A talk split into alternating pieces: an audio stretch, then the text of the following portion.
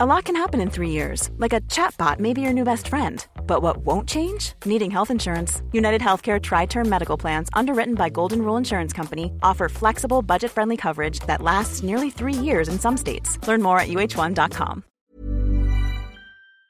Salut Mimi, ça va? Salut, ça va très bien.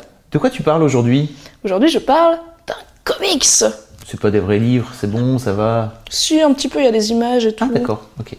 Comme ça, c'est bien si t'aimes pas trop lire, tu peux regarder les images. Regardez les images, quelle honte. Alors qu'est-ce que c'est? Ça s'appelle Ouvert la nuit, en version originale Life Sucks, ce qui n'est pas exactement une traduction Ah, littérale, n'est-ce oui. pas? Et euh, c'est un comics sur des vampires. Mais des vampires, donc c'est un, juste, c'est un one-shot, hein, il n'y a qu'un seul tome. C'est euh, des vampires qui vivent à notre époque, à Los Angeles, et dont la vie c'est la loose en fait. Parce que quand tu te fais mordre par un vampire, tu deviens pas automatiquement euh, super swagué en mode euh, Brad Pitt et Tom Cruise avec euh, un manoir et plein plein de thunes. Tu galères, tu ne peux pas sortir la journée, donc tu peux pas avoir un emploi normal, tu peux pas manger, mais t'as pas forcément envie de tuer des gens, mais bon, tant pis.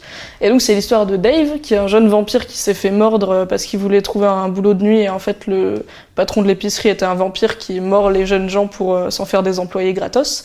Puisque quand tu mords, quand tu transformes quelqu'un en vampire, tu as du contrôle sur lui. Donc Dave, c'est un ado qui s'est fait mordre, qui bosse la nuit euh, bah, dans, une, dans une épicerie de nuit nulle, le Last Stop, et euh, qui concrètement a une vie toute pourrie. Donc, euh, et lui, en plus, il est vampire végétarien parce qu'il peut pas tuer des gens.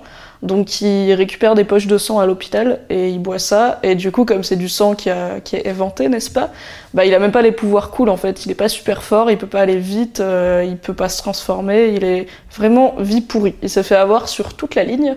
Et comme il est lié à son maître vampire, il peut pas se barrer, il peut pas changer de vie. Enfin, globalement, c'est pas la fête.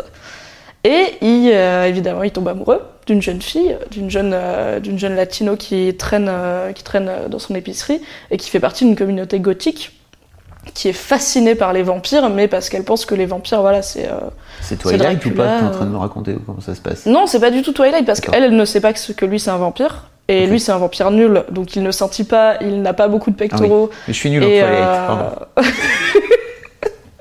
T'as pas de culture, hein, dis. Si, si. Euh, non, elle, elle sait pas que c'est un vampire en fait. Et euh, elle est juste fascinée par l'idée des vampires euh, gothiques classiques, on va dire. Et du coup, elle, elle arrête pas de lui dire qu'elle adorerait être une vampire, que la vie a l'air tellement plus simple quand tu vis dans des grands châteaux, avec des amis raffinés qui vont pas écouter Britney Spears comme tout le monde. Et lui, bah du coup, il est là. Tu sais, ça se trouve, s'il y avait des vampires, peut-être leur vie, elle serait nulle en fait, en vrai. Peut-être que par exemple, ils auraient une- un job nul dans une épicerie de nuit et que ce serait tout pourri.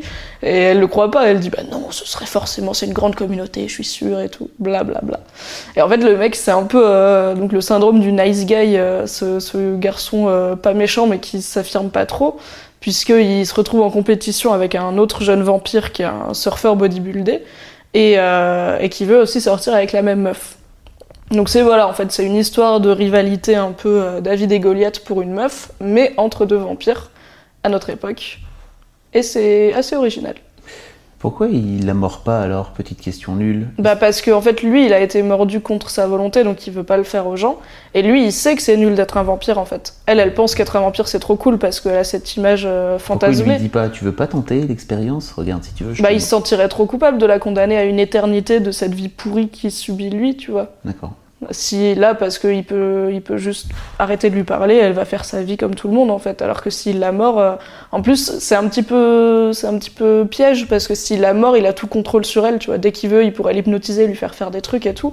Et lui c'est un gars bien. Il veut pas faire ça. C'est une belle personne. Pourquoi c'est bien alors?